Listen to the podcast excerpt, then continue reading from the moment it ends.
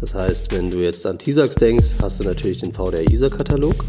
In VDR-ISA-Katalog sind ganz klar die Anforderungen definiert, die umzusetzen sind. Und du musst jetzt rausfinden, was fehlt denn. Don't panic and get certified. Ein Quick Guide Podcast zu DSGVO und TISAX mit Marco Peters. Spätestens seit 2018 müssen sich Unternehmen mit DSGVO und TISAX beschäftigen. Marco Peters ist Experte auf diesem Gebiet. Er ist Gründer und Geschäftsführer der Compliance-Beratung Nextwork. Mein Name ist Andrea Lindner und ich spreche jede Woche mit Marco über die Themen, die dich umtreiben. Hast du also eine Frage, die wir hier unbedingt besprechen sollten? Dann schreib eine E-Mail an podcast.marcopeters.de. Hallo und herzlich willkommen zur dritten Folge bei Don't Panic and Get Certified. Heute geht es bei uns um die Frage, wie führe ich eine Gap-Analyse durch?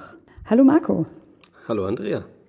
Heute soll es ja um das Thema Gap-Analyse gehen.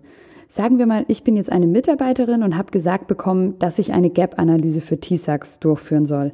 Da stelle ich mir natürlich jetzt zunächst mal die Frage, was ist denn eine Gap-Analyse überhaupt? Es ist bei TISAX jetzt relativ einfach, weil das wäre ja dann deine Aufgabe herauszufinden, was fehlt denn im Unternehmen in Bezug auf die Anforderungen des VDA-ISA-Katalogs, um TISAX zu erreichen. Das heißt, du musst darstellen, deinen Chefs offensichtlich ja darstellen, ähm, liebe Chefs, ich habe jetzt hier meine Gap-Analyse durchgeführt, das Ergebnis ist folgendes, das fehlt uns, das ist der Gap. Okay, das heißt bei einer Gap-Analyse ganz allgemein, jetzt auch unabhängig von TISAX gesehen, gucke ich mir immer, was fehlt, wo haben wir noch Nachholbedarf oder was müssen wir noch umsetzen.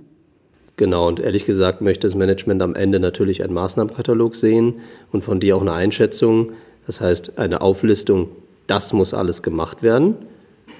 Und im Idealfall sogar, das ist der mögliche Zeitraum und was kostet es. Okay, perfekt. Dann bleiben wir vielleicht da mal ganz konkret bei dem Thema oder bei meinem Beispiel TISAX. Was müsste ich denn jetzt tun, als Mitarbeiterin, als Mitarbeiter, vielleicht hast du ja da sogar so eine Art ja, Ablauf, an was ich alles denken muss, wenn ich jetzt so eine Gap-Analyse mache.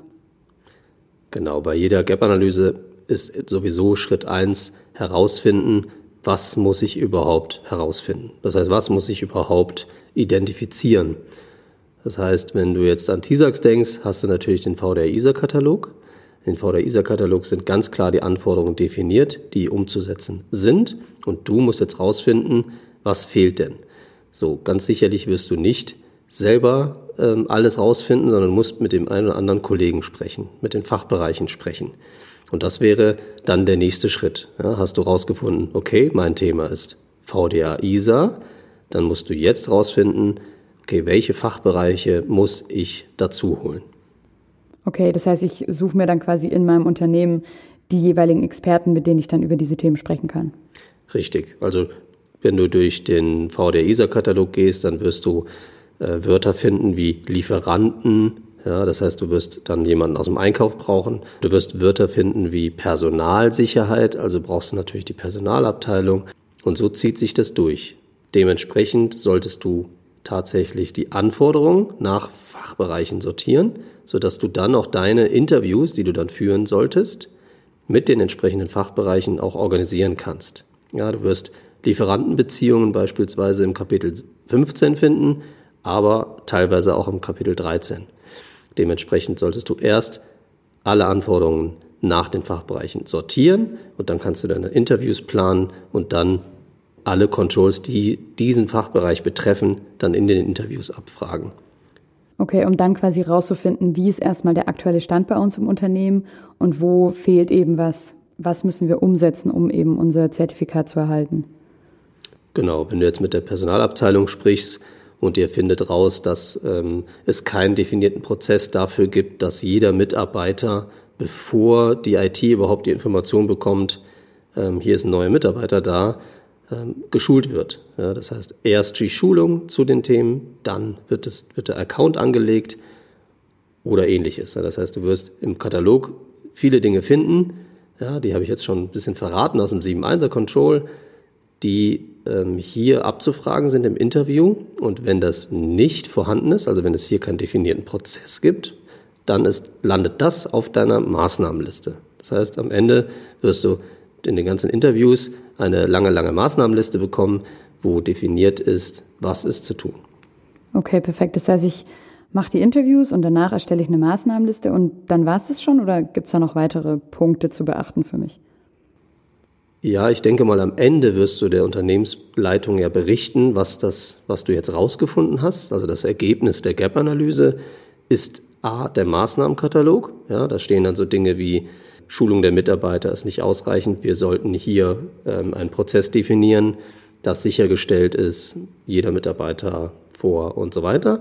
Das gleiche gilt für äh, bauliche Maßnahmen, die du vielleicht rausgefunden hast. Du bist jetzt mit dem Hausmeister durchs Gebäude gelaufen und hast festgestellt, durch dieses Fenster kann man zu viel sehen oder diese Tür äh, ist, steht eigentlich immer offen, gehört aber eigentlich zu.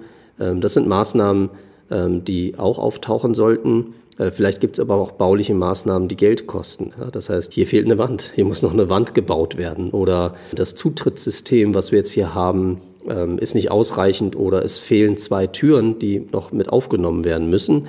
Und dann wäre es natürlich gut, in den Maßnahmen dementsprechend diese Sachen auch so aufzuzeigen und im Idealfall sogar mit Kosten zu hinterlegen.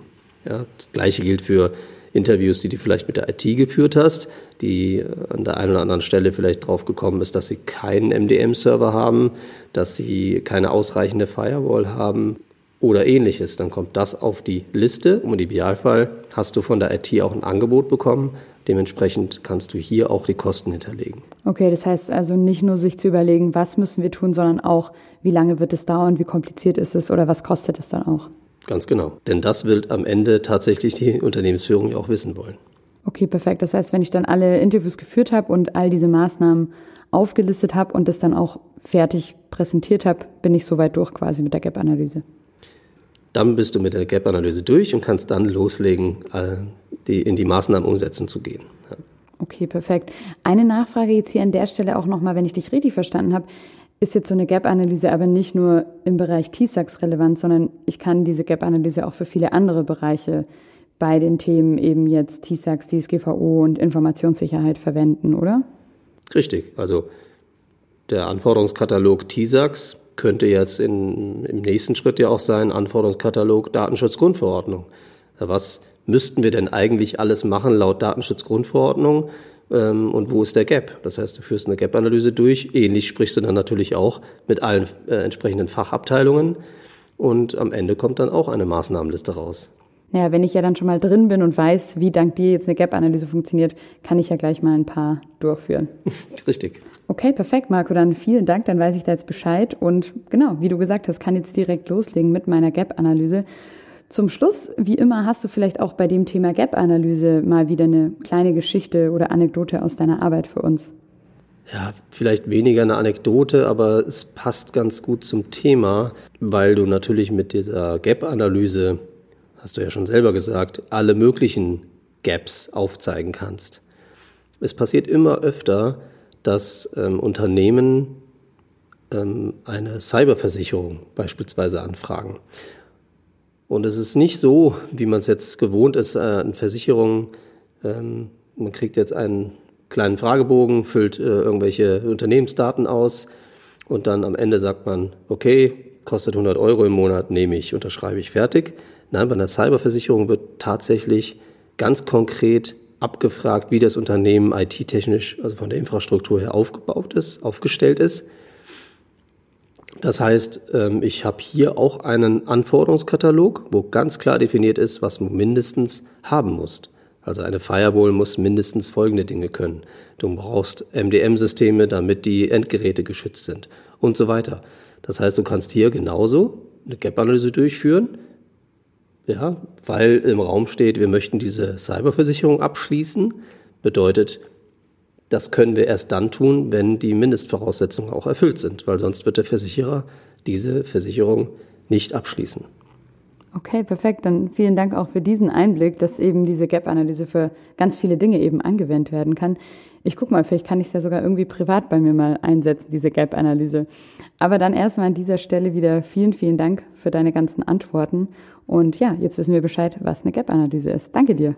Ja, danke dir auch. Das war unsere dritte Folge bei Don't Panic and Get Certified. Wir haben von Marco erfahren, was eine Gap-Analyse ist und wie man die durchführt. In der nächsten Folge geht es dann um das sogenannte Informationssicherheits- und Datenschutzteam. Ich hoffe natürlich, dass du wieder mit dabei bist. Hast du auch mal eine Frage, die wir an dieser Stelle unbedingt besprechen sollten? Dann schreib eine E-Mail an podcast.marcopeters.de. Und jetzt abonniere am besten direkt unseren Podcast, damit du keine Folge mehr verpasst. Egal ob bei iTunes, Spotify, Deezer oder überall, wo es Podcasts gibt. Ich sage danke fürs Zuhören, ciao und bis zum nächsten Mal, deine Andrea.